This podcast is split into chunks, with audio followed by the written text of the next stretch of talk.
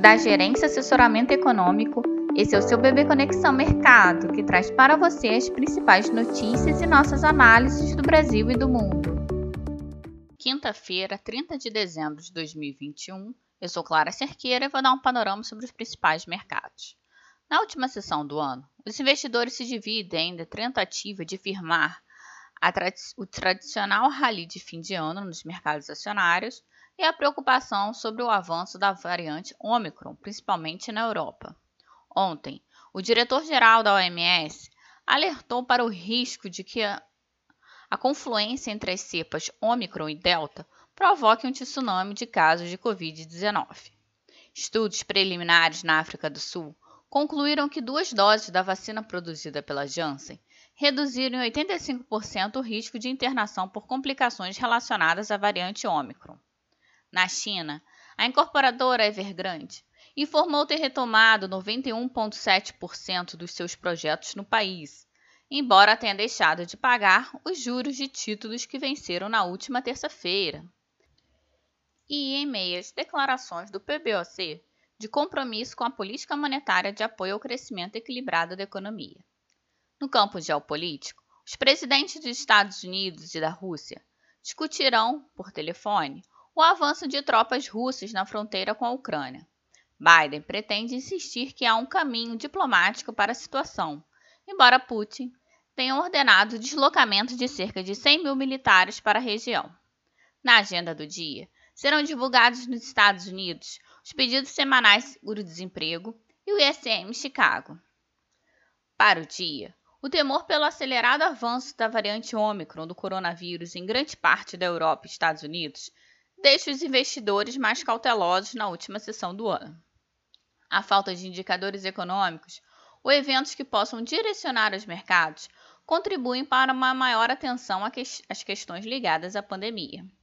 Assim, esperamos uma sessão de baixa liquidez, com os ativos de segurança tendo maior demanda que os ativos de risco. Sendo assim, o dólar deve operar em alta ante a maioria das moedas e as taxas dos treasuries em queda, enquanto as bolsas tendem a cair. No Brasil, os agentes de mercado seguem monitorando o descontentamento de servidores públicos para a não previsão de reajuste salarial em 2022.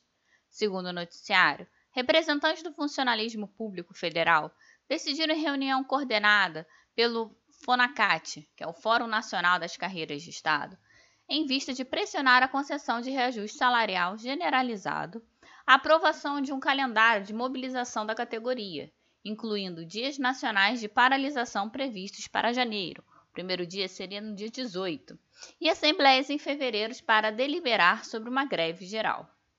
O Sindicato Nacional de Funcionários do Banco Central informou que espera que os cargos de chefia do órgão devam começar a ser entregues a partir do próximo dia 3.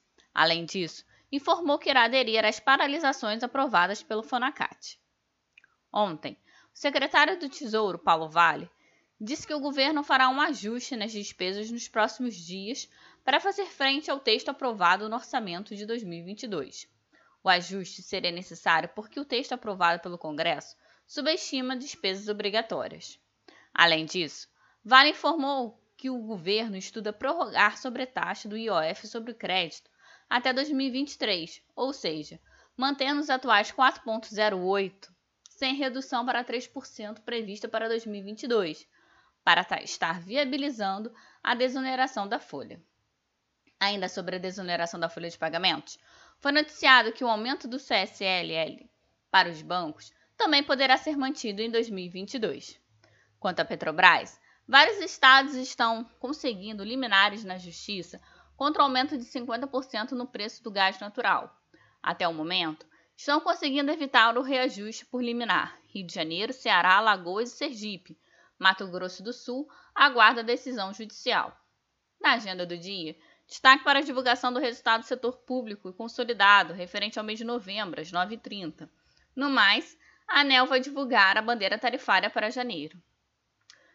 Para o dia, na última sessão do ano, a agenda segue esvaziada no exterior, onde, aumento, onde o aumento do número de infecções com a Omicron, tanto na Europa quanto nos Estados Unidos, segue no radar dos investidores. Até o momento, o noticiário da nova cepa segue misto. a aceleração das contaminações pelo mundo.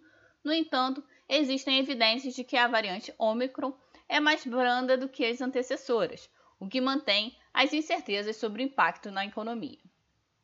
No fronte interno, as atenções dos agentes de mercado seguem voltadas para a pressão do funcionalismo federal para o reajuste salarial em 2022, o que eleva o ambiente de incertezas por possível agravamento do quadro de debilidade fiscal. Além disso, as medidas que o governo pode tomar para viabilizar a desoneração da folha de pagamentos, como prorrogação do IOF sobre o crédito e o CSLL dos bancos, também seguem no radar. Sendo assim, em meio à escassez de liquidez, o que acentua a volatilidade, espera-se que os ativos sigam sensíveis ao ambiente global, sem deixar de lado as questões locais, como o Ibovespa apresentando queda e o dólar se valorizando frente ao real. Por fim, a curva de juros deve cair, influenciada pelo movimento das yields dos treasuries. Porém, o movimento deve ser limitado diante das questões fiscais, inflacionárias e o dólar valorizado. Um bom dia e bons negócios. Por fim, lembramos que essas informações refletem somente expectativas e por isso a instituição não se responsabiliza por eventuais perdas financeiras.